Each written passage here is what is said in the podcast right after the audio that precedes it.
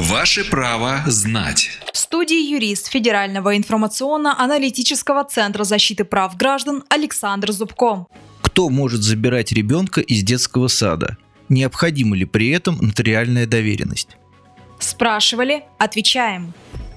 Порядок посещения ребенком детского сада, а также лица, приводящие и забирающие детей, регулируются внутренними нормативными актами детского учреждения.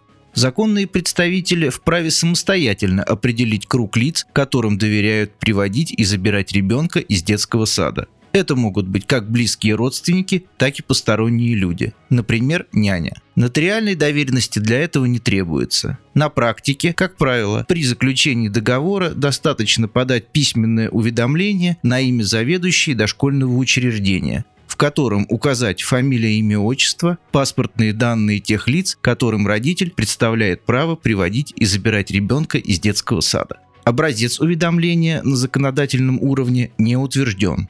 В каждом учреждении имеется свой типовой бланк. Если вам не предоставили такой бланк, вы можете подготовить его самостоятельно или скачать в интернете. Обращу внимание, что воспитатель вправе не отдавать ребенка, если за ним пришли несовершеннолетние, к примеру, брат или сестра. Правовую справку дал юрист Федерального информационно-аналитического центра защиты прав граждан Александр Зубко. Ваше право знать.